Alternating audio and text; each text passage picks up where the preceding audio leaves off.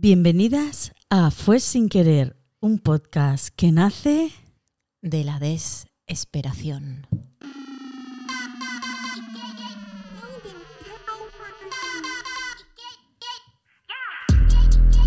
I'm so fucking cute, bitch.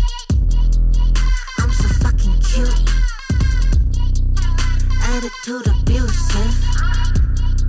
But I'm so fucking cute. Kawaii, cutie on the beat. Cooking up the heat. OMG, booty like Kylie, but shouty Taiwanese. Did you see her on the magazine and Times Square on the screens? Just like Reed, Fenty on my cheeks, Savage on his D. In the gym, sweat the RIP. Practicing Tai Chi, keep it chill. Mental LIT, keep it ill psyche. Hotter than wasabi. Ah, too spicy. Drop a PIC. Now I'm trending on IG. Yeah. I'm so fucking cute, bitch. Hola, querida Clara, ¿cómo estás? Pues estoy muy bien, muy bien. Estoy esperando. ¿Esperando? Sí, estoy esperando. Eh, bueno, estamos las dos esperando. Sí, de hecho... Dos el- meses ya. Sí, el tema de hoy, que es la espera, nos viene al pelo porque venimos con un poco de retraso. No hemos tenido la periodicidad a la que nuestras queridas oyentes, que son múltiples, están acostumbradas. Tenemos un retraso. Un poquito de retraso, sí. Sí, pero de todo tipo. Yo tenía una profesora de danza, espera que me estoy poniendo bien para salir mona aquí en el vídeo, que me- ah, un poquito más mona. Yo, yo voy a toser, Begoña. Pues apártate del micrófono, no te importa. Yo tenía una profesora de danza que cuando hacía los debulés, que los debulés son esas vueltas tan bonitas que hacen las bailarinas, Sí. pero que a mí nunca me salieron bien. Y me decía, es que Begoña, te retrasa la cabeza. Yo, Queda un decía- poco mal. yo le decía, a lo mejor lo tienes que expresar de otra manera, por ser un poco benévola conmigo. Ya sé que lo hago mal, pero en principio la cabeza está bien. A mí directamente las monjas en Carmelitas, en Pamplona, me llamaban retrasada mental. Ah, bien, vale. sin- sí, sin- pero bueno, eran directas, no que me retrasaba la cabeza, no, mi cabeza era de retrasada sí, sí, no, mental. ¿no? no era una cuestión de movimiento. Pero bueno, mm, el tema no es el retraso mental. No. No. Eh, el tema nos viene al pelo. Vamos a hablar de cómo el patriarcado usa la espera como herramienta. de control para las mujeres. Pero más allá de eso, eh, la espera de la que hablamos tiene que ver con precisamente que llevamos como dos meses, ¿no? Dos Sí. meses eh, esperando el momento y luego meditando. Sí, sí, sí. Bueno, decidimos tomar un poquito de aire para empezar otra vez con los directos y demás. Y decidimos hacerlo en casa de una forma más pausada, pero eso nos ha llevado también A pausarnos demasiado. a pasar. Sí, que- pero bueno, como siempre, la culpa es del capitalismo, querida. Por supuesto, Por tenemos supuesto. que es- ganarnos la vida. Entonces, eh, bueno, eh, cuando fijábamos una fecha para... Uy, se nos ha ido la luz. Cuando fijábamos una fecha para, para grabar, ese mismo día yo llamaba a Clara, ¿no? Y le decía, Clara, ¿cómo estás? Pues em, yo contestaba, pues estoy enferma porque me he tirado todo el mes de noviembre. Eh, he estado tres veces enferma. Sí, yo, yo hacía esa, esa pregunta por varias razones, ¿no? Una tenía que ver pues con, con la educación, con el protocolo, con un interés real de cómo está mi amiga y luego con un interés eh, completamente egoísta en el que esperaba que ella me relatara un sinfín de desgracias para yo poder decirle, porque entonces, a la respuesta de, Clara, ¿cómo estás? Ella empezaba con toda su retaíla de estoy destrozada, no puedo más con la vida. No puedo hablar, Eh, no puedo hablar. toso, los niños, el trabajo, no sé qué. Y bueno, yo, el trabajo, ¿no? O sea, la ausencia de trabajo. la ausencia, la la búsqueda de constante búsqueda de nuevos proyectos de la autónoma, que ahora me he quedado sola como autónoma. Bueno, pronto, pronto te voy a volver a acompañar, ¿eh? Creo, creo. Pero bueno, eso ya es otra película. Sigue siendo asalariada. Sí, sí, de momento sí, de momento sí, ya veremos hasta cuándo. Como Yo por dentro decía, bien, bien, Bien, está tan Clara está como fatal. yo. Y entonces cuando ella terminaba decía, oye, hemos quedado para grabar, ha sido la dulce, ¿y tú cómo estás? Y entonces empezaba, pues yo no estoy destruida, pues yo no sé qué, pues no estamos para grabar, pues no sé cuántos, y así hemos ido postergando este momento. Pero en nuestras cabezas hemos ido trajinando y pensando que los temas. De hecho, ha sido la eterna conversación. Sí, ha sido- sí, sí. Eh, he de decir que la actividad laboral a mí no me dejaba espacio para pensar demasiado, que creo que es el truco ahora que, que he experimentado durante unos cuantos meses. Tampoco tantos, tampoco tantos, pero lo que sea ahora, como sea ahora lo que es una jornada laboral completa, he de decir que eh, esto solo nos aboca a la drogadicción, porque yo cuando terminaba la jornada decía, pues sí que yo solo quiero colocarme ahora mismo. Solo quiero fumarme un Sí porro. que- Sí que esto no hay quien lo aguante, esta realidad. Sin anestesia no hay quien la pueda soportar. Pero Pues- bueno, aquí pues estamos. Yo, yo no, yo he pensado en, en prostituirme y, o sea, en prostituirme Ajá. al mundo laboral, quiero decir, Sí. en, en- en buscar un trabajo por cuenta ajena. Sí. Pero he decidido que no, que por cuenta propia voy a seguir, porque para 12 años de vida laboral que me quedan, hasta la jubilación, bueno, igual es un poquito más, ¿no? Eh, pero ¿qué, qué estás subiendo, Begoña? Déjame tranquila. Has subido el micrófono 4. es que. Atención, es que Pero- hoy hay una novedad, hoy hay una novedad. Y es que hoy, por primera vez, Begoña está al mando de la mesa de sonido. Voy bien, voy bien. Estaba comprobando. Va bien, va bien. Tú déjame que yo De ya sé lo repente que me hago. empieza a hacer muecas. en plan de, empieza a subir y bajar todos los volúmenes. De momento no he fallado, ¿vale? Así que calma, calma. Vale, bueno, eh, de vez en cuando eh, igual me pregunta algo y Sí. yo le voy a responder eh, en directo. Bueno, O sea, en directo o, o luego lo cortas también. Bueno, sí, ya veremos. Si queda gracioso, lo dejamos. Vale, sí que Vale. gracioso. Venga, el caso es que podemos empezar ya con este nuestro podcast dedicado a la espera.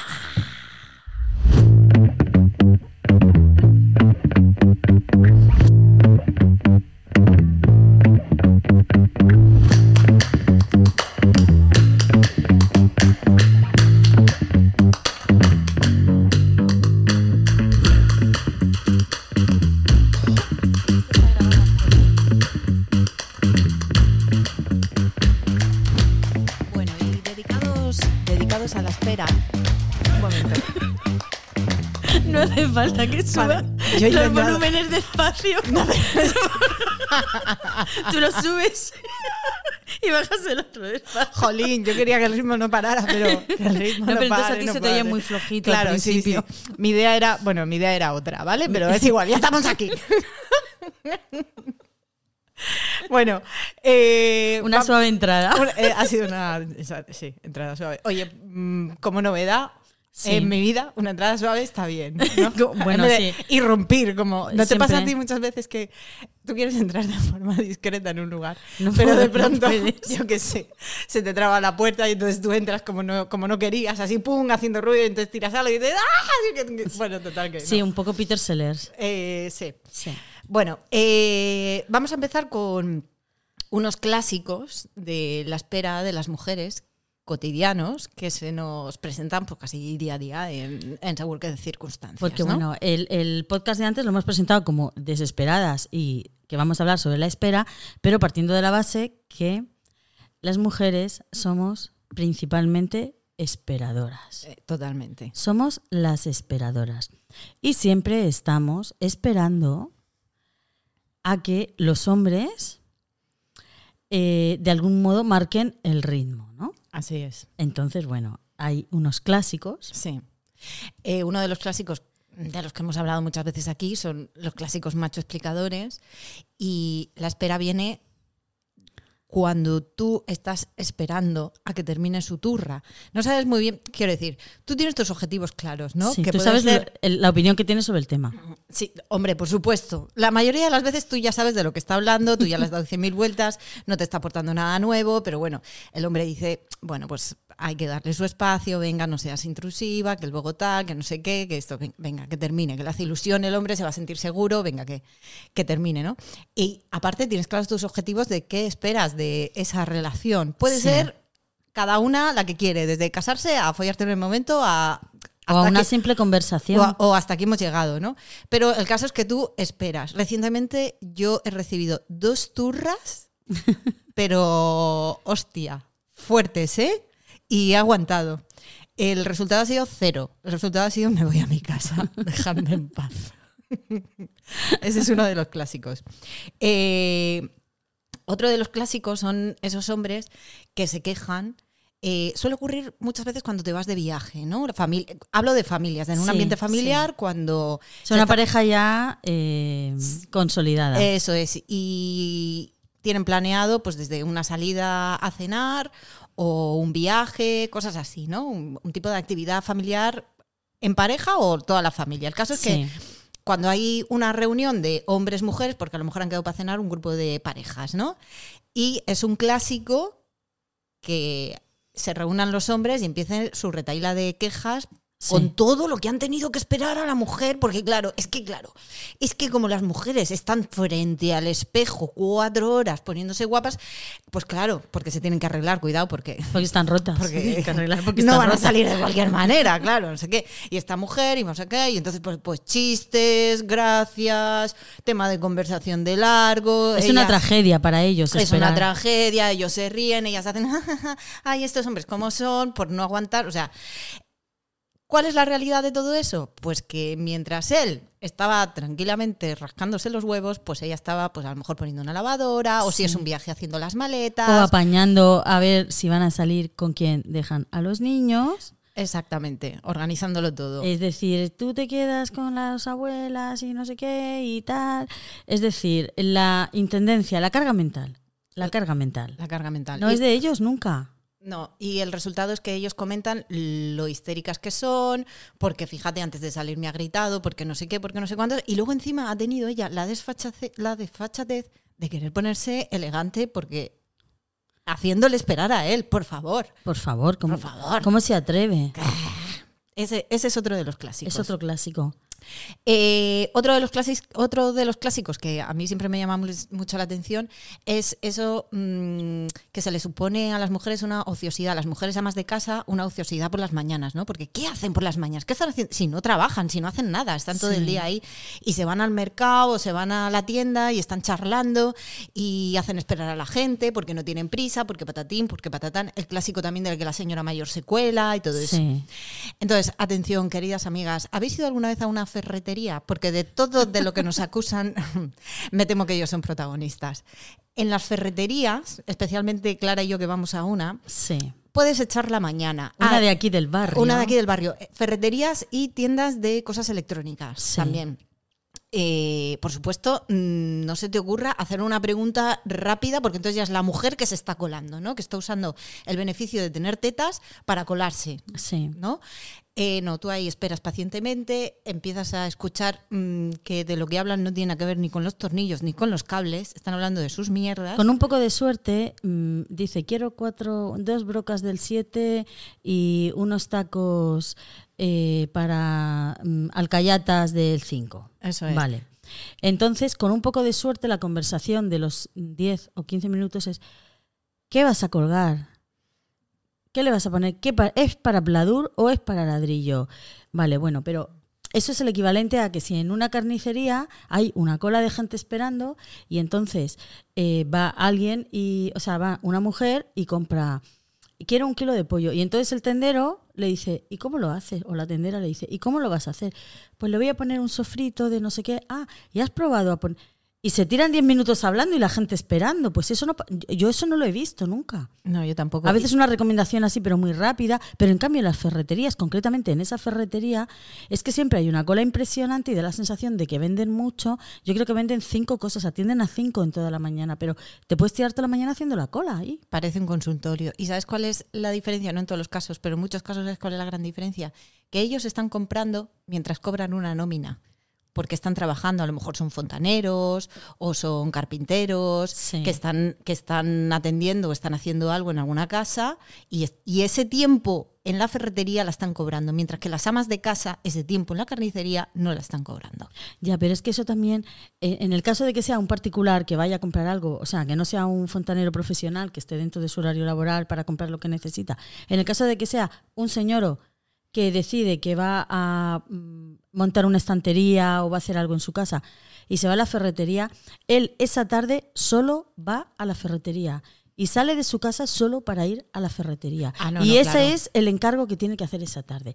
Y yo te aseguro, y esto está basado en hechos reales, que yo cuando salgo de mi casa voy a la ferretería, pero aprovecho y salgo de mi casa media hora antes para ir a la ferretería, media hora antes de que salga la niña del colegio, porque me pilla de camino, pero antes se pasa por Mercadona. Entonces, es decir, es como mm, se van encadenando cosas que yo calculo un tiempo margen de 15, 20 minutos en la, en la ferretería, media hora en el Mercadona, y de camino de casa hago tres o cuatro recados. Y a la vuelta recojo a la niña, me vengo para casa y tengo y ya he dejado medio preparada la comida. Quiero decir que yo no voy a la ferretería. ¿Y qué has hecho esta mañana? ¿Has ido a la ferretería? Sí. ¿Ya está? ¿Ya? ¿Cómo? O sea, ¿y qué has hecho? ¿Has ido a la ferretería? El sábado por la mañana, ¿qué haces? No, es que no, no puedo, no puedo llevar a la niña a los scouts porque tengo que ir a la ferretería. Sí. O sea, vamos a ver, a la niña se deja a los scouts y está dos horas en los scouts. Y en medio no puedes ir a la ferretería. Bueno, es que he aprovechado y me tomo un café con otros padres que estaban allí, ¿no? Eso es otra cosa que pasa. En, en la espera de los scouts, eh, muchas madres nos vamos a comprar al Lidl que hay cerca. De hecho, nos organizamos para ir en el mismo coche. Y ellos se quedan, eh, o sea, cuando los llevan los padres, se quedan tomando un café por ahí. Son los dueños del tiempo, querida. Son los dueños del tiempo. Mm. Nosotras somos las que manejamos el tiempo de forma eficiente y ellos son los dueños del tiempo. ¿Cuál es el dios griego latino del tiempo? El Cronos. Cronos, Cronos. será, por el nombre. Claro, no, era, no es Cronas, no es Cronas. No, No, no no, es no, es Cronos, es un señoro. Es un señoro. Eh, hay una venganza, ¿no? Hay una venganza para eso. Eh, y es eh, cuando mm, por los sábados por la tarde se ven, ob- ellos dicen obligados, ¿no? Eh, a ir a los centros comerciales y se van con, con su pareja o con sus hijos a los centros comerciales. Sí, suele ser excursión familiar. Para mí, Sí. un infierno. Centros comerciales o tiendas o de compras. Ellos odian ir de compras, ¿no? Como No a- todos. porque a nosotras nos enc- o sea, te- A mí me encanta irme al Primar a comprar calzoncillos y bragas pa' encanta, mi Es la ilusión de mi vida. Ir Claro, o a sea, hacer compras. O sea, a mí me encanta meterme un sábado. De hecho, yo a- cuando tengo que ir a alguna gran superficie a comprar algo, cuando voy es entre semana. Entre semana y a mediodía. O sea, aunque yo tenga que comer a las 4 de la tarde, prefiero ir de 2 a 3 y media, que es cuando menos gente hay entre semana. No se me ocurre ir un sábado. Pero a veces, bueno, esas son ventajas de ser autónoma. Tú, por ejemplo, ya no puedes hacer eso. No. Antes podías. Ahora me como todos los atascos, todas las colas. Es, es terrible. Claro, es que la autónoma gestionamos nuestros propios tiempos. Sí. El Sí. capitalismo es señoro, o sea. Entonces, bueno, pues eh, yo me gestiono mis tiempos y, y yo hago eso. Pero hay una, un Instagram que ahora mismo no me acuerdo del nombre porque es que no me lo he apuntado. O igual sí que me lo he apuntado, venganza. Ah, miserable. eh, mis- eh, miserable, miserable men. Miserable man. Miserable men. Busca arroba miserable men, miserable hombre. Y son, es un Instagram solo, so- o sea, tiene como mm, miles de fotos de señoros esperando en la puerta de las tiendas. es la venganza.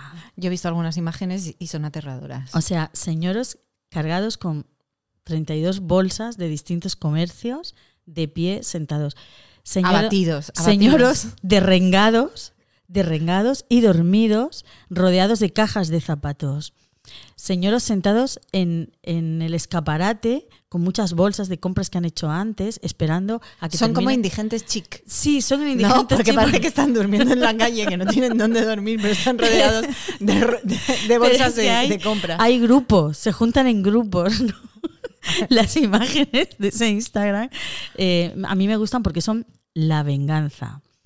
Y algunos tienen cara de auténtica desesperación. Des- y luego además estoy totalmente segura de que eso se lo recriminan. Hombre, claro. Y atención, que lo que recriminan es que mientras ellos estaban sentados, Sí. que su única función es que no les roben las bolsas, porque no es otra, guardar las bolsas y, y ya está. Sí. Ellas están como locas, con los niños seguramente. Dentro.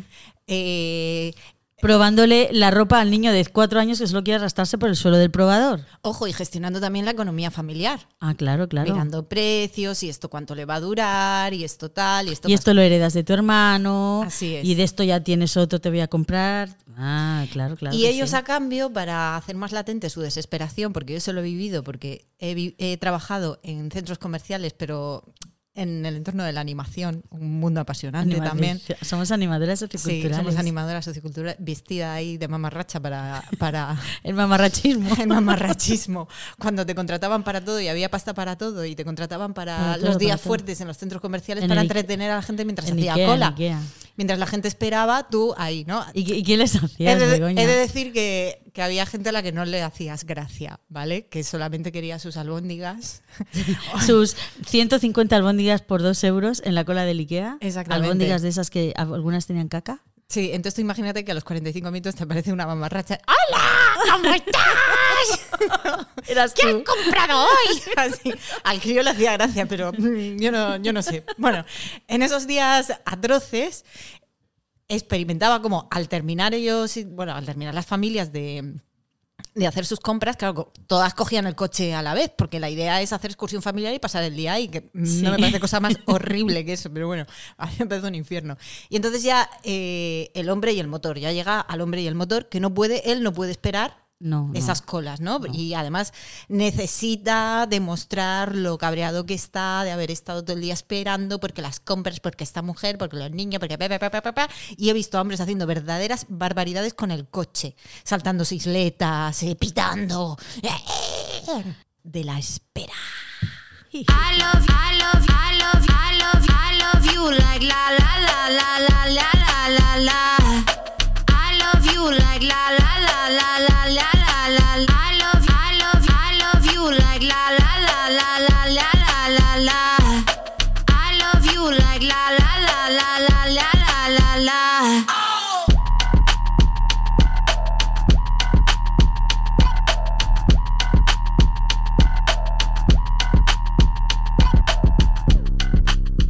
Y vamos ahora con otros clásicos que tienen que ver más con la cultura popular. Bueno, con la cultura clásica. Empezamos Cultura con los clásica. clásicos que tienen que ver con la cultura greco-latina. Perdón, es ponerse delante de un micro y que, y que, y Y que- y surjan cosas dentro del cuerpo. cosas que creías olvidadas, pero no estaban ahí esperándote, Esperando a, que te pusiera- micro. a que te pusieras delante de un micro. Bueno, pues empecemos, eso es, con los referentes clásicos, como es el de el mito de Penélope. Mal llamado el mito de Ulises, porque claro, por supuesto ellos son los protagonistas, ¿no? Claro, claro. O sea, eh, Penélope, por supuesto, es la esperadora mm, Clásica, Clásica. referente, histórica, histórica. O sea, mítica. Penélope estaba tejiendo. Tejiendo y destejiendo. Tejiendo y destejiendo. Se estaba disimulando. ¿no? Estaba disimulando. Por sí. no herir al macho. por no herir al macho, ojo, y por no serle infiel. Por no acostarse con otro. Porque no que el otro insistía, insistía, Claro, insistía. y ella le dijo, "Mm, cuando termine de tejer esta colcha, entonces ya hablamos. Pero como estaba esperando a Ulises, porque en esa es eterna espera y en esa castidad, en ese, ¿no? En esa dicotomía de, de puta santa, por supuesto, Penélope era la santa. Puta supuesto, santa. Ejemplo a seguir, ¿no? Yo Y hay- también soy puta santa. y tenemos otra Penélope más actual. Soy ¿verdad? las dos cosas, yo puta santa. Que no es lo mismo puta santa que santa puta. No, no, yo soy puta santa. Ah, vale, muy bien. Y tenemos otra Penélope Que es su, su amiga, de hecho está inspirada, ¿no? O sea, con su bolso de piel marrón. con su bolso de piel marrón. De hecho, yo creo que en el, mit- en el mito de Penélope eh, eh, está el referente de, de- de un montón de piezas de cultura clásica, de, de, perdón, de Cultura cultura, popular. popular. que tienen que ver con la literatura y con la música, con un montón de representaciones artísticas. Y ahí tenemos a, a la nuestra, Bueno, la- es- a de su piel marrón. Claro, ves su, que su es- bolso de piel marrón. Estábamos repasando y con sus zapatitos de tacón y su vestido de domingo, Claro. que un día conoció a un señor que se bajó en la estación, ¿no? Sí. Y le, le prometió amor y le dijo que, que, bueno, una tarde de primavera, adiós amor mío, no me llores, volveré. Volveré antes de que de los sauces caigan las hojas. ¿Cuándo caen los.? Cuándo, En otoño, supongo, En- en ¿no? otoño, sí. No, o sea, no controló tanto los sauces, pero en no, teoría en otoño- es cuando se caen las hojas de los árboles. Tres ¿no? estaciones. Tenía que Vale, tres digamos, estaciones. digamos que era invierno, o sea, que ya se habían caído o no, porque no, se dice... pero dice primavera. Dice que el, el tren llegó en primavera. Ah, vale, o sea, seis meses. Hmm. Bueno, seis meses... Bueno, seis meses de castidad. Hay, hay, Ahí, hay, ahí. hay, hay. Hay yo, que- yo voy hay ya casi... Hay que llevarlos, yo hay voy, que llevarlos. Yo voy ya casi Bueno, para si, seis meses. si estás enamorada, venga, vale. Bueno, Vale, pase- pa- sigamos, sigamos con el análisis de la letra. pues resulta que el tío le dice que volveré antes de que los sauces caigan las hojas. Piensa en mí, volveré por ti. Ojo, Entonces- ojo. No me llores, pero piensa en mí y no dejes de pensar en mí. O sea, O sea, no seas histérica tiempo, no y vayas histérica. llorando por ahí. No, ¿Vale? no, ni de coña, ¿no? Pero, pero ojito con olvidarte de mí. Ah, vale, sí, que fue en primavera porque una tarde plomiza de abril se detuvo su, su teléfono. Cuando se fue, su amante se marchó y en, en el huerto hasta la última flor no hay un sauce, no había sauces. No había Claro, sauces. ya no podía controlar No el tiempo. referencia, así no tienes referencia, no sabes a el qué tío- atenerte. Ah, ah, vamos a ver, o sea, el tío decía de que de los sauces caigan las hojas. Ella no sabía cuándo iba a volver porque en ese pueblo no había sauces. Claro, pero como él era viajero Era un viajero. y Porque ella estaba ahí cosas estan- importantes, y, y- ¿no? y ella estaba ahí estancada, como Penélope, que Bueno, ni pues sauces veía la pasó mucho tiempo, mucho tiempo, y entonces el caminante, el caminante este, pues volvió y se la encontró en su banco de pino verde. Y le dijo, Penélope, mi amante fiel, mi amante fiel, importante, fiel, o sea, la Sí, porque lo, lo de amante vamos a dejarlo. Sí. Mi paz, deja ya de tener, de tejer sueños en tu mente. O sea, no te montes paranoias, no te montes historias. Que aquí estoy yo. Que para- aquí estoy yo. O sea, toda la puta mm, comedura de tarro que has tenido todo este tiempo estará con una. estará- o sea, olvídate de eso. Que aquí estoy yo. Para, para, para, Han pasado muchos años para devolverte la cordura. para devolverte la cordura. Y entonces le dice: Mírame, soy tu amor, y regresé.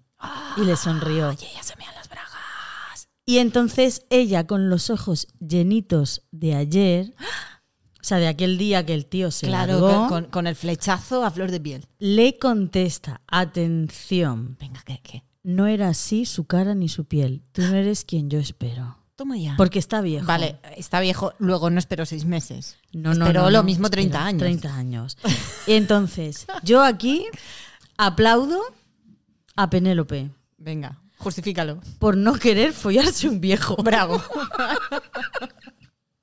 pero, Pero, mientras tampoco se había follado a nadie tantas durante. estaciones de castidad, querida tantas mía. estaciones de castidad.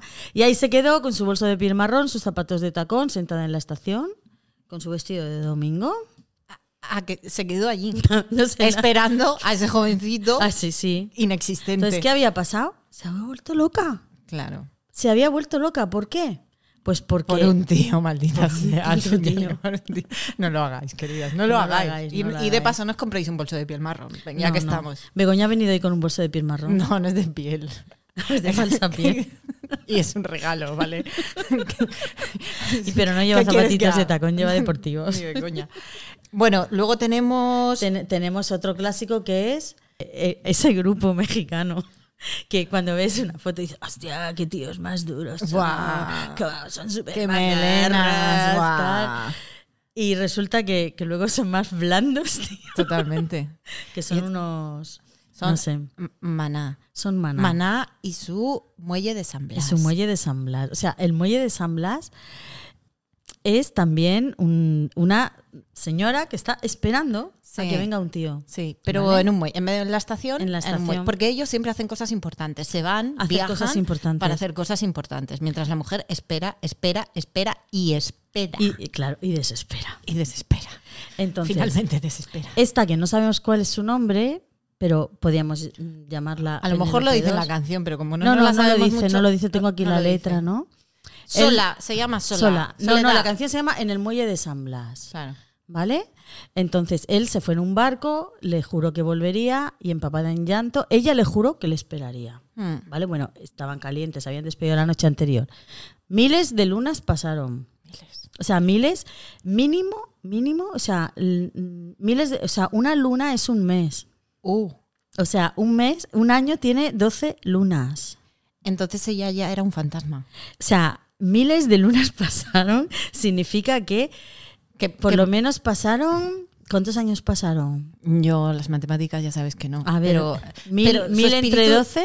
Ah, sola con su espíritu. Hostia, ¿A claro, qué se refería? porque ¿Al espíritu de él o a, e- ella? Ella o sea, si espíritu- pasaron miles de lunas, pasaron Ella murió y su espíritu todavía esperaba en el muelle de San Blas, que por cierto Como mm, ya le podrían haber puesto... 150 años.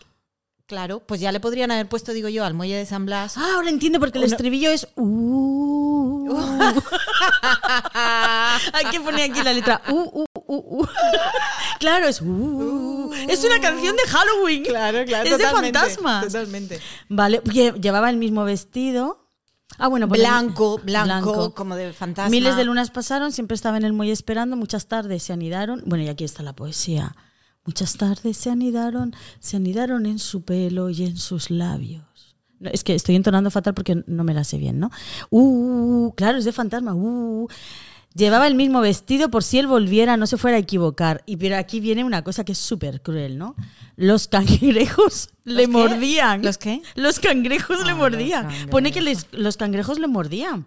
O sea, estaba mordisqueada. Era un fantasma mordisqueado. No sé qué. Begoña, ¿me entiendes ahora? Begoña se está haciendo un lío con. No, Con es que se apaga la, la luz que has puesto tú Ya. ahí tan, tan de millennial para la cámara. Eh, los cangrejos le mordían, Begoña. Eso es horrible. Lleva, lleva ahí 150 años, es como un cuerpo medio descompuesto, los cangrejos le han mordido, ¿vale? El tiempo se le escurrió, sus ojos se llenaron de No, lo, amaneceres. que, lo que se le ocurrió es el cuerpo, empezó a, a- empezó a, a- a de- a ponerse putre- putrefacta. el y- mar y se nadie- enamoró y su cuerpo se enraizó en el, en el muelle. Y entonces ahora despierta toda nuestra compasión porque el estribillo dice, sola en el olvido, sola, sola con su espíritu, sola, sola con su amor y el mar, sola. En el muelle de San Blas. Qué temazo, Pero qué su, temazo. camello, su cabello. ¿Su camello? su camello. Ahora, ahora me encaja. Ahora me encaja. Era una yonki. Ahora me encaja. Eh, o sea, ¿a qué te lleva que un tío se vaya y te diga, "Ch, espérame, que ya Ay. volveré cuando a mí me venga bien? ¿no? A la muerte. O sea, te lleva a la muerte, te lleva a que te coman los cangrejos, a tener un camello. la muerte, la miseria y la No, en humillación. realidad pone su cabello. Su cabello se blanqueó, pero ningún barco a su amor le devolvía. Y en el pueblo le decían, atención, le decían la loca del muelle de San Blas. Claro, claro, ahí, ahí está la, la, la cosa esta de que si eres puta mala, pero es que si eres santa también. Eres, eres loca. Eh, estás loca, estás como una cabra. O sea, si se hubiera ido con otro la primera de cambio, dirán, fíjate esta, que es una, Una como- fresca. es una fresca. La palabra es fresca, es una fresca. Pero en cambio, se queda, mírala, que es que es una está loca, loca, es que está loca. loca. Es que nunca, nunca. Y, y una, y una cosa que a mí me, me alarma también es que ni siquiera han tenido la deferencia de cambiarle el, nombre al muelle. Sigue llamándose el puto muelle de San Blas. Debería llamarse el puente. El, el- No sé, el- para el empezar muelle. podríamos saber el nombre de la mujer, Sí. pa- porque tampoco se sabe Hay que la ponerle canción. nombre, es la protagonista. Entonces, claro, digo yo. Pero no, no, el protagonista es el muelle de San Blas. Luego la Tócate. intentaron trasladar a un manicomio, dice la canción. Pero no la pudieron mover del muelle. No, porque Murió eh, ahí, comida por los del mar cangrejos. nunca jamás la separaron. Tenía 150 años, le habían comido, lo- lo- le mordían los cangrejos. O murió de tuberculosis también, porque con el camisón humedad, ese también. En invierno. Es que Pobre mujer, pobre mujer, sola con su amor y el mar, pero sola, al final sola. tremendo, no esto es nada, tremendo. ¿no? Y esa historia de la espera se repite una y otra vez, como por ejemplo en Doña, en, Doña- en- en Rosita, eh, Doña Rosita la Doña soltera Rosita la también. soltera. Sí. que tengo aquí, bueno, es, es un poco... He cogido aquí un fragmento que me gusta. Hay un momento en el que ella- Doña Rosita la, sorte- la soltera mm, de Lorca, de, Lorca. García Lorca. que llega un momento en el que ella por fin habla, porque es como, hola, porque estoy esperando. Y uno de, la- de, los, de los versos que dice son, cada año que ha pasado ha sido como una prenda íntima que han arrancado a mi cuerpo. Años y años esperando. El caso de Doña Rosita es exactamente el mismo.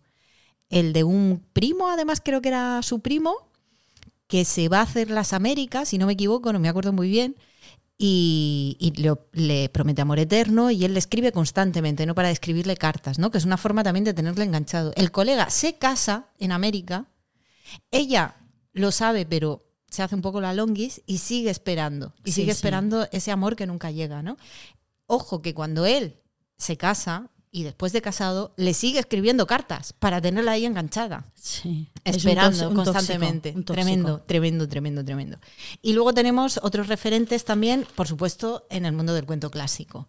Sí. Rapunzel, esperando en la torre mientras le caen lo- lo- lo- lo- los mechones hasta que llega el príncipe y la salva, que mm, no sé cómo nos arranca la cabellera, pero bueno, ahí está.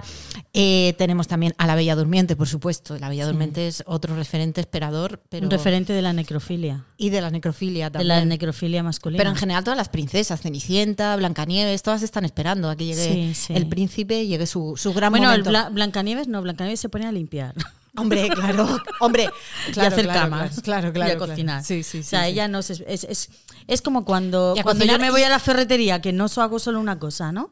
Ella espera, pero mientras tanto Aprovecha el tiempo. Aprovecha el tiempo y cuida de los siete enanitos. y esperan a que lleguen de trabajar. Espera. Ah, ay, jo, No ay, solo jo. uno, sino A casa siete, a descansar. A, desca- ay, jo, hijo, a casa a descansar, porque nosotros somos los proveedores. Somos proveedores. Y luego tenemos eh, un temazo del que Clara es eh, absoluta fan y que lo tiene aquí preparado, Sí. que le vamos a dar al play porque ya no tiene derechos de autor, ¿no? No, porque esto es una. A ver, a ver, espera. Es que esto es como eh, la- el grupo Mocedades, el horrible grupo Mocedades, Sí. que triunfó en los años 80 eh, y que ahora ha vuelto, se llama el Consorcio, creo, y ahora vuelve. Ha- Hace poco han estado cantando aquí en Murcia. Pues Mocedades se especializó en canciones donde había señoras esperando y les llamaban locas. ¿Vale? Entonces, dale al play, porque esta es una versión de 1927. de- no, eso no, ese no es el Bluetooth, es el otro, el que está a mitad, no tienes que subir nada, solamente tienes que darle ahí al play. Clara, esto no funciona. A ver.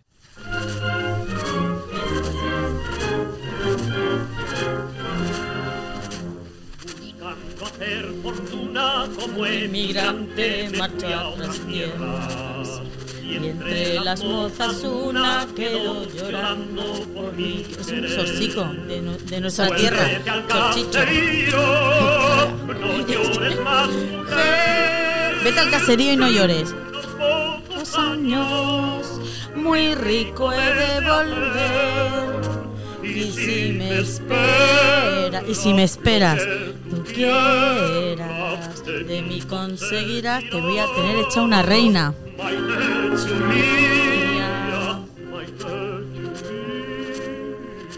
calla y no llores más. Calla y no llores más. Yo volveré a decirte las mismas cosas que te decía y volveré a cantar. Torticos Es que lo dicen así en la canción, zorcicos. Pues mal dicho.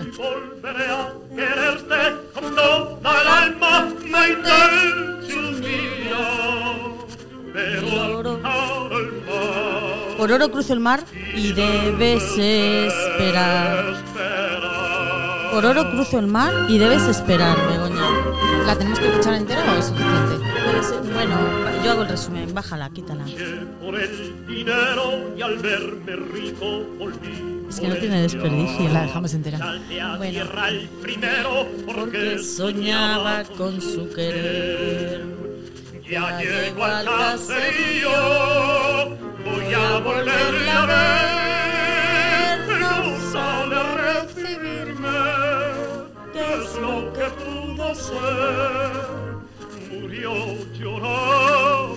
Murió llorando, y suspirando. Mi amor, ¿en dónde estás? Murió llorando y suspirando, diciendo, mi amor, ¿en dónde estás? O sea, ¿Cuánto tardaría este tío?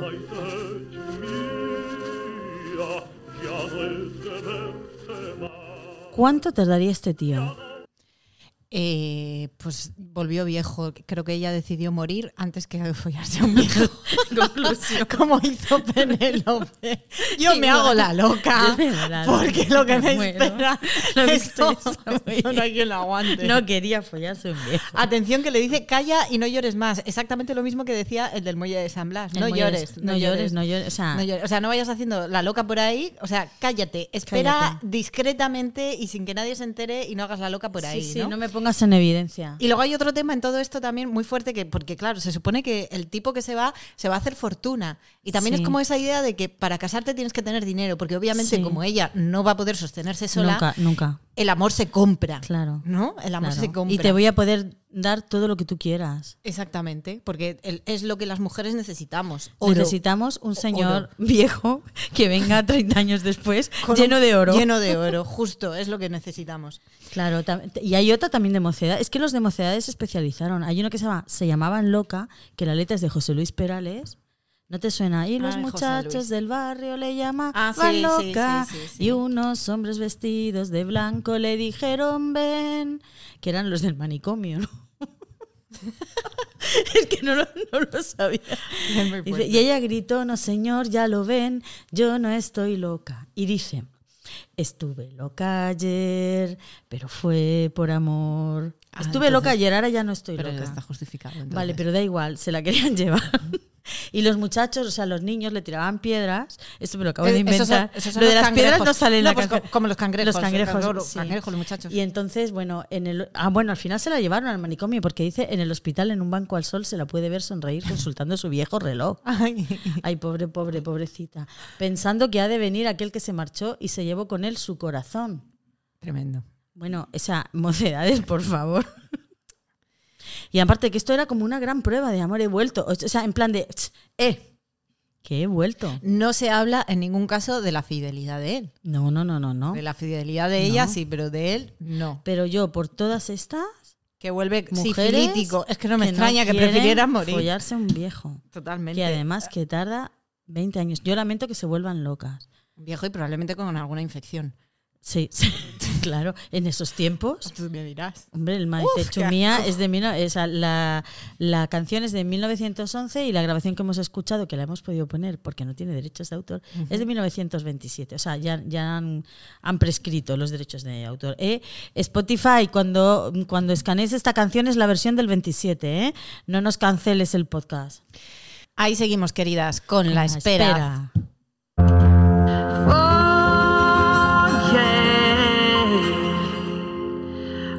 Your troubles.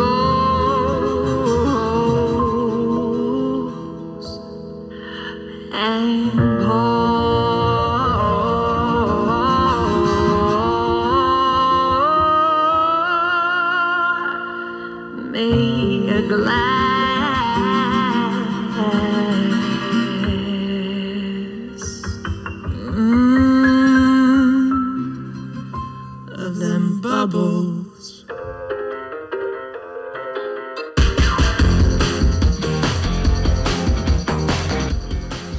ahora vamos a hablar de la espera cuando estás conociendo a alguien, en esas citas que no termina nunca de concretarse la hora, el lugar y el objetivo.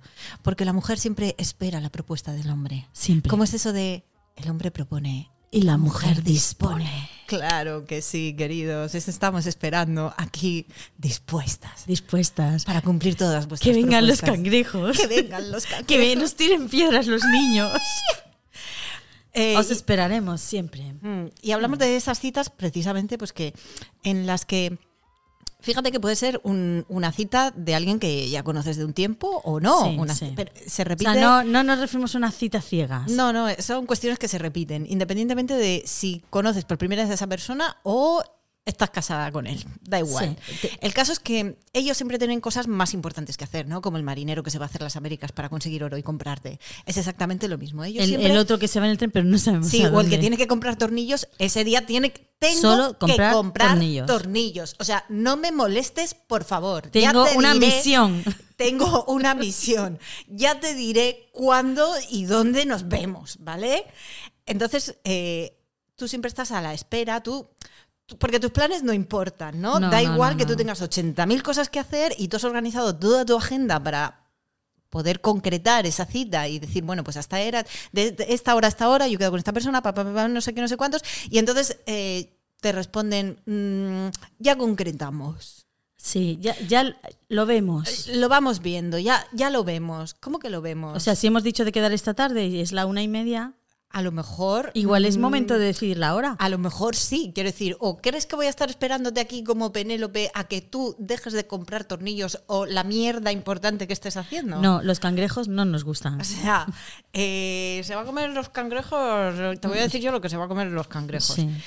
Y da igual, da igual si, si él está en paro, si no está haciendo nada con su vida en general. Es igual, él siempre va a tener cosas más importantes que hacer. Sí. Jugar a la consola. Aunque tú tengas un puesto de responsabilidad, da igual. Tú espera, que él ya te dirá cuándo vais a ¿Cuándo? quedar. Mm. Luego hay otras esperas Y también. tú, lo, o sea, y tú lo tienes en mente todo el tiempo, ¿no? O sea, tú tienes, es que esta tarde est- te estoy esperando el mensaje eh, em, porque me va a decir a qué hora vamos a quedar y entonces le dices a tus amigas, pues mira, yo esta tarde a primera hora creo que queda, bueno, pero es que todavía no lo sé. Sí, es que sí, nos vamos sí. al cine. Bueno, Eso- yo ya os digo, yo ya lo hemos digo. vivido. Ya, eso lo hemos vivido entre nosotras y con otras amigas también. En plan, eh, bueno, eh, ¿y a qué hora es la película? A las 7. Ay, a las 7. Eh, entonces las amigas que somos muy eso decimos, bueno, si quieres vamos a la sesión de las 9. Vale, sí, pero bueno, tampoco nos lo garantizan, Sí, ¿no? sí. O sea, Haced ya vosotras os vuestros digo, planes que luego ya os digo. Yo ya os pregunto, ¿no? Es decir, estamos condicionando también los planes. Y lo que suele pasar, mira, estas gilipollas no dan señales de vida, vámonos ya al cine. Vámonos al cine todas. Por favor, ¿qué os Efe- pasa? ¿Pero qué os efectivamente, pasa? efectivamente. Otro clásico también es eh, esperar a que el hombre cambie, ¿no? Cuando ya estás en una relación. Ah, bueno, o al principio, o sea, ya, ya no, no, no una relación de largo plazo. Estamos en una relación, empezando una relación, vemos banderas rojas, vemos red flags por todas partes, pero creemos que va a cambiar por amor. Y tú esperas y dices, bueno, cuando se saque este curso, las cosas cambiarán. No, y, espera, y, y- y también es como, no, pero claro, es que su otra mm, novia de antes o su pareja anterior no, no era No- como yo. no era como yo, era no le comprendía. No, yo soy especial. Es especial soy ya, tan especial que va a cambiar por mí Sí, sí, y no sí. va a repetir lo mismo. Sí, amiga, Yo es que soy mágica. Os comerán los cangrejos antes de que eso pase. Yo- a mí me ya os come- lo adelantamos. A ver, Begoña, mm, mm, reconozco. no, no, me- si lo hemos hecho todas. No, no, no, no, no, reconozco. No, no, el pasado lo he hecho. Yo pensaba que estaba curada, pero me están comiendo los putos cangrejos. Ahora mismo, en este momento de mi vida, me están comiendo los putos cangrejos. No han llegado a tirarme piedras los niños, ni a venir los hombres de blanco en una ambulancia a meterme. Pero los cangrejos me están puto comiendo ya los dedos de los pies. No esperes más, amiga. ¿Verdad que no? Vente al cine antes. Me voy al cine con Vente al cine con nosotras. Qué importante tener amigas que te digan, querida. Amiga, date cuenta. vete- Pero si yo me hago todas las noches me hago una autoamiga, date cuenta. Pero no tengo Pero la por lo- suficiente presencia. De momento no, de momento no, no ha funciona. funcionado. Sí, eso puede ser en, en una, en una relación reciente o, o de muchos años, ¿no? Siempre, No mí, puede bueno, pasar en cualquier me- me ha relación. pasado- puede me ha pasar en cualquier relación. Y llega a puntos dramáticos, que no son ninguna novedad, que forman parte de la tradición mm, española o, del- o de cualquier tipo de, de construcción familiar tradicional en cualquier país. Es esperar, bueno, cuando nos casemos las cosas cambiarán. Sí. Cuando apruebe la oposición, las cosas las cambiarán. cosas cambiarán. Y ya la cosa ya eh, ya que, que- que coge un- unos niveles. no, cuando tengamos hijos cambiará. ¡Oh! No, no, no, no, no. Un hijo, o sea, yo soy mágica, no he conseguido cambiarlo, pero un hijo que se ha gestado en mi vientre y ha salido de mí por mi coño, lo va a cambiar todo. Sí, sí, Sí, sí. sí, sí. Y efectivamente las cosas si- siguen igual y empeoradas porque hay niños. Sigue esperando, cariño. Sigue esperando. Pues, pues O sea, sí. cuando veáis las red flags, no No penséis esperéis que salir sois- no corriendo. somos mágicas, Salid no somos corriendo. seres de luz, no somos seres de luz, no somos mágicas, no van a cambiar por nosotras. Eso solo lo hacemos nosotros, condicionar todas nuestras nosotras por esa construcción social en la que nos han educado, que aunque pensemos que somos muy feministas, ay, se ha vuelto a apagar la luz. Bueno, que aunque pensemos que somos muy feministas y aunque pensemos que por nosotras van a cambiar, porque somos mágicas, porque somos especiales, porque lo nuestro es muy especial, por todo eso pensamos que van a cambiar, pero no solamente cambiamos nosotras. Somos capaces de cambiar y toda la estructura cambiar, el- los planes de nuestras amigas, mm, el, el- el billete de avión que tenemos para poder coincidir, no sé qué, solo lo hacemos nosotras. Así es. Solo, y además, nuestras amigas, que también te hacen una amiga, date cuenta, sobre este tema, pero a la vez, si les dices, oye, podéis cambiar en no sé qué, lo cambiamos hacen. porque nos queremos, porque nosotras, si cambiamos por amor a las amigas, Totalmente. cambiamos nuestros planes por amor a Totalmente. las amigas. Pero bueno, Y en esta era de las apps de citas, de conocer gente y todo eso, también hay otro tema que tiene que ver con la gestión del tiempo. Y es que ellos hacen lo que tú, bueno, no, no voy a decir todos, pero sí muchos hacen eso que llamas tú la pesca de arrastre, ¿no? Que Ah, la no- pesca de arrastre. O sea, que no, que no, no, no gastan su tiempo en elegir a la mujer adecuada, ¿no? Es No, como pa- esta, esta, esta, sí, sí, sí, sí, sí. A ver sí, si cuela, sí, a ver si cuela. Y sin embargo, a nosotras se nos supone y Sí. es una realidad mayormente, y es que eh, gastas un tiempo en eh, bueno, pues en- Seleccionar. en, seleccionar un poco y demás, ¿no? Y también am, todo esto también eh, disfraza de alguna manera que las mujeres debemos elegir y esperar para acostarnos con alguien. Es decir, tú ir a una Sí. primera fil, a una primera cita y manifestar que quieres sexo en una primera cita, cómo lo quieres y dónde y cuándo ¿Y por dónde? y por dónde, eso ya Es de- mm, es de guarra. Es, es de guarra, es casi extraterrestre. Ah, qué exagerada, estas eh, las cosas han cambiado. No tanto, No, no, no. tanto, Cari, no tanto, no. No. Eh, y, la, y- y es muy claro cuando un hombre mm, le propones manifiestamente sexo en una primera cita, se sorprende, mientras cuando es al revés, a ningún, a ningún hombre se le dice, ah, ¿quieres sexo en la primera cita? ¡Qué cosa más rara! Tío, Oh. ¿quieres eso en la primera Oh, cita? qué raro. No, o, o espera, es peor, es peor. Son peores los hombres que conoces por aplicaciones y que hablas con ellos y de alguna manera te, te quieren engatusar con la frase de yo es que en una primera cita nunca tengo sexo. O sea, como disimulando. Sí, sí, sí, sí. Porque no quiero. Porque no quiero, claro, porque no porque no quiero. Ay, amigas, pues yo creo que ha llegado el momento de nuestro consultorio. Ah, sí, el consultorio. ¿Cómo vamos a llamar al consultorio? No sé, piensa en un nombre. El consultorio. mm, Consultorio Desesperación y Miseria.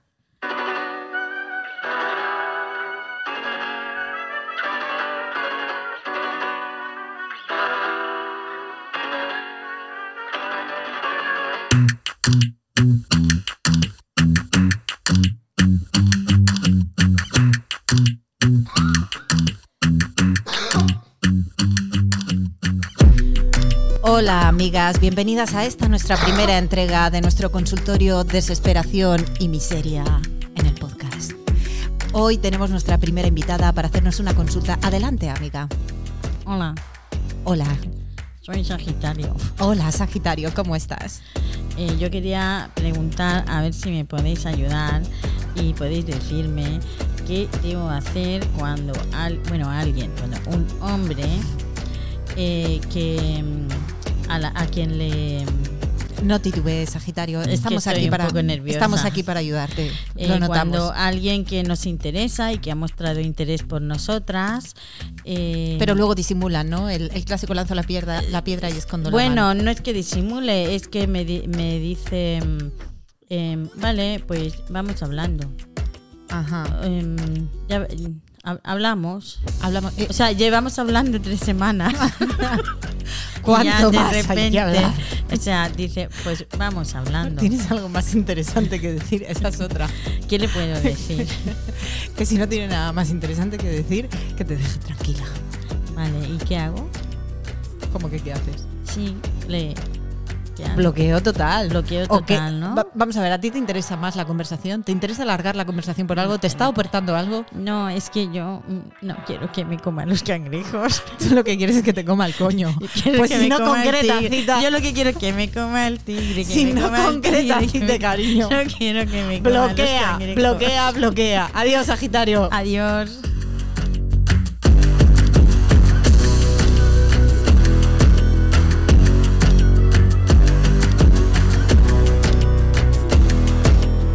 Con nuestra segunda consulta. Querida amiga, ¿estás ahí? Hola, Hola, amiga. ¿Quién eres? eh, soy Pili Mari. Hola, Pilimari. ¿Qué nos cuentas? Pues es que me sucede a, a menudo eh, que un hombre que me gusta mucho me deja en leído a una pregunta muy concreta con una respuesta muy clara. Por ejemplo, yo digo, escribo en el chat de WhatsApp, digo, em, ¿quieres que el viernes vayamos a tomar un café? Sí, Y se pone el check-in azul sí. y silencio administrativo. ¿Durante cuánto tiempo? Cinco días. Ajá, cinco días. El silencio administrativo eh, suele ser de un mes, prescribe en un mes y Eh, se recuperan todos los derechos. Pero yo creo que cinco días es suficiente eh, es- para irte al cine con tus amigas, querida amiga. Sí, sí. Gracias. Queda con tus amigas. gracias. Adiós, amiga.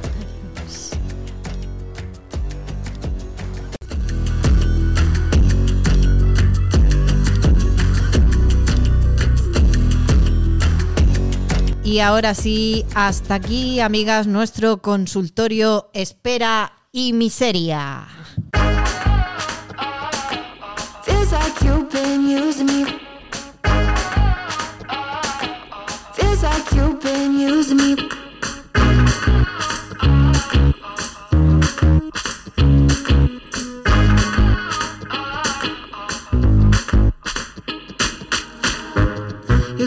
Marksman, ya? I think my heart's in danger.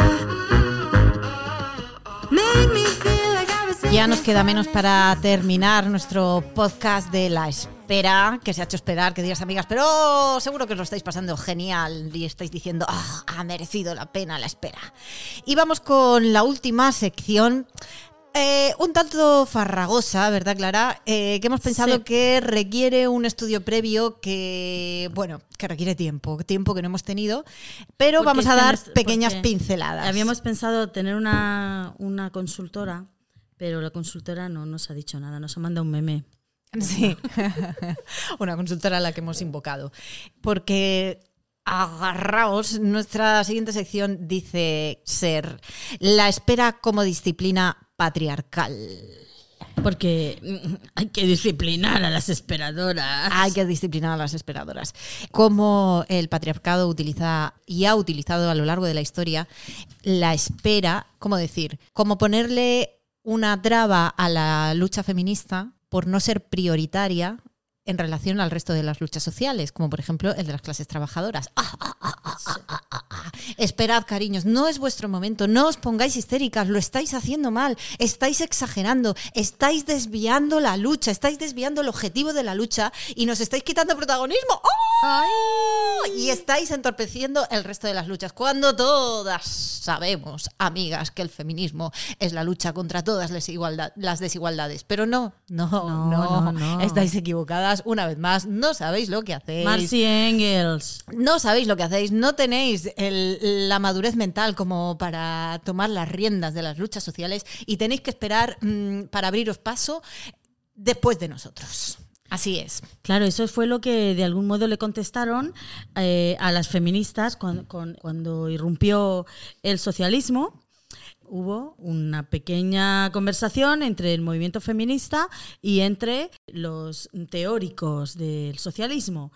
Y de algún modo vinieron a decirles que, que vamos a ver, que, que el socialismo y el comunismo venía a quitar la propiedad privada. Y como las mujeres estaban consideradas como propiedad de un hombre, ya fuera su padre o fuera su marido, que cuando se impusiera el socialismo, que, Que no ya existiera está. la propiedad privada y que ellas ya serían libres. Que y que está. con eso era suficiente. Y con la incorporación al, al mercado del trabajo ya es suficiente. Con eso ya, Ya está, está, todo ya hecho. está.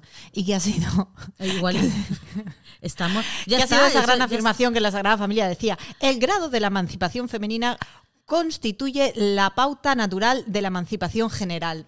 Ay, sí, ay, sí. ay, ay. Pues seguimos esperando, queridos amigos, seguimos esperando. Y Marxismo no sol- soluciona nada. no, no, no hemos, no hemos conseguido nada. Seguimos igual, seguimos esperando y trabajando doble, dentro y fuera de casa. ¡Oh, qué exageradas! Eso ya no pasa. ¡Ah! Esperad, esperad, muchachas, esperad, que no ha llegado vuestro momento todavía. Tenemos que solucionar cosas más importantes. La pugna por el tiempo, queridas, es la pugna por el poder. Y así seguimos. Y ya lo decía Clara Campoamor, que eh, en su lucha por conseguir el voto femenino se le decían cosas como que la mujer no tenía la madurez intelectual. Como por, para- por cierto, si no tenía la madurez in- intelectual es porque no había tenido la oportunidad de estudiar igual que los hombres, pero se le suponía que no tenía la madurez intelectual como para tomar la decisión de votar, cosa que los hombres sí. Oh, Eso es todo Hombre, por supuesto. Hombre, Hombre, todo- to- con 20 años. Todos esos que ven intereconomía y, y- y su voto va a aquellas personas que dicen que los migrantes nos quitan todas las ayudas, que se lo Sí, creen a pies sí, juntillas, sí. esos tienen una madurez intelectual brillante. Vamos, vamos, De brutal. una responsabilidad en las urnas increíble, admirable y, por supuesto, mm, las mujeres Nada no- influenciada. Nada influenciada. Porque también en una de las propuestas que, que había en 1931 sobre el vote- voto femenino era que, en todo caso, alguna de las propuestas, así como que me abro al voto femenino, eh, pero si votan a partir, creo que era de los 40, de los 45 años. ¿no? 40 años. 40 años. ¿Y cuál era la esperanza de vida? Porque la esperanza de vida, claro, estabas al borde de la muerte. Hombre, no, esa era 1931. O sea, veníamos del Charleston, quiero decir que no veníamos de, De la no Edad era Media. Edad Media. Eh, hombre, igual mm, 40 años no era, pero mm, 60 Pues no eso. sé, duraba mucho más, ¿eh? Pues eso. porque no había. Entre eso y esperar al muelle de San Blas, Los cangrejos, los cangrejos. hay poca, hay poca diferencia. Claro, no, pero es que además era como, no, no, a partir de los 40, 45 años, eh, mm, que ya, como que ya, las, las hormonas no nos vuelven locas. Ya como que se aplaca esa locura, Ah, ese claro, es a partir de la Hombre, menopausia. claro, la premenopausia, nosotras ya sentamos la cabeza. Ah.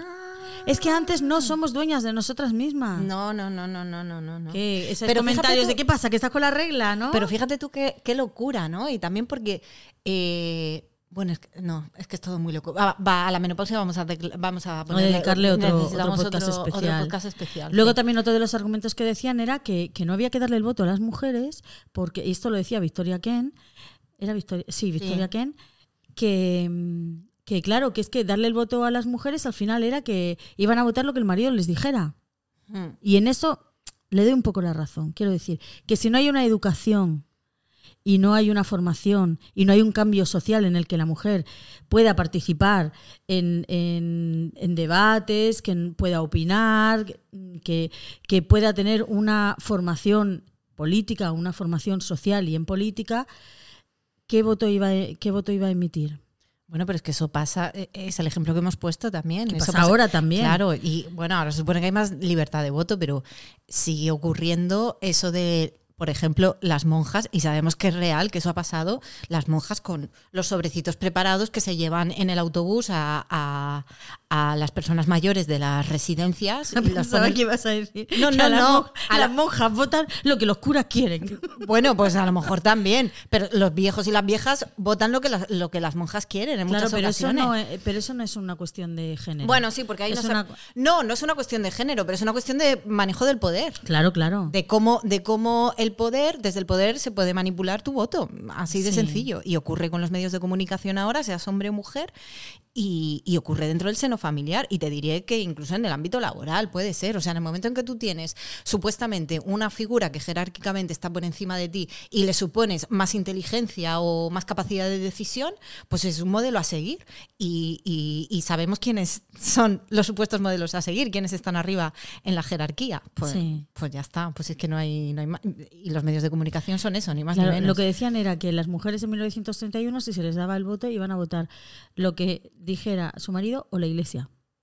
Era lo que decía Victoria Kane. O la iglesia. los puestos de poder. O sea, el Sí. patriarcado y la iglesia. Mm. Si es que es. Bueno, en contraposición, Clara Campo Amor, quiero recordar que también que eh, en, su discurso, en su discurso hacía alusión precisamente a, a un estudio que apenas había, pero sí que era una estadística en la que decía que las mujeres eh, eh, est- estaban empezando, que, que empezaban a estudiar y demás, que eh, superaban el analfabetismo muchísimo más rápido que, que los hombres y cómo estaba creciendo el nivel, ya no intelectual, porque una cosa es tener nivel intelectual y otra cosa es tener, es cierto que una cosa lleva a la otra, pero, pero no necesariamente tener estudios y estudios oficiales significa tener más capacidad de decisión o, o capacidad resolutiva o capacidad de reflexión.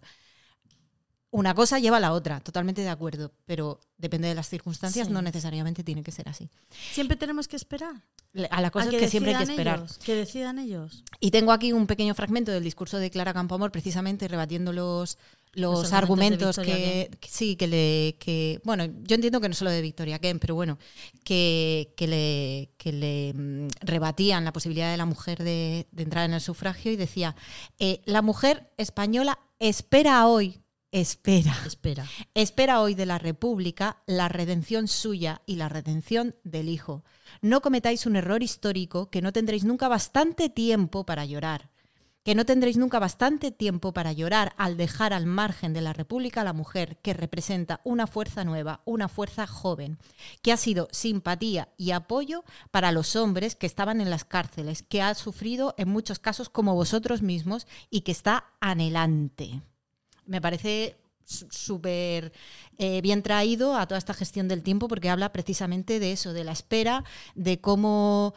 Aquí también habla de cómo las mujeres, no necesariamente con estudios, pero que han estado ahí sustentando también todas las luchas sociales y que A sin ver. ningún protagonismo, completamente invisibilizada, pero que sin lugar a dudas, eh, si un hom- igual que un hombre mm, sale a trabajar y supuestamente a cambiar el mundo gracias a que hay una mujer esperando y haciendo el trabajo no visible en la casa, Claro, pues yo- es exactamente yo, lo mismo. Al hilo de lo que tú dices, yo recomiendo un libro que mm, se titula ¿Quién le hace la cena a Adam Smith?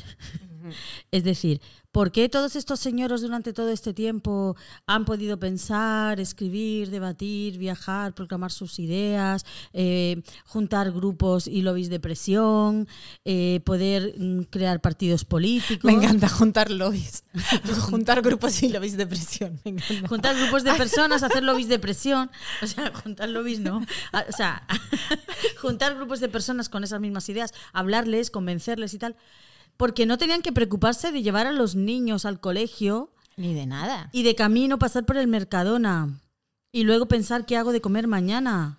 Totalmente. ¿Y qué, qué me- qué se van a poner los niños? Si se le han quedado cortos los chándales y hay que ponerle rodilleras.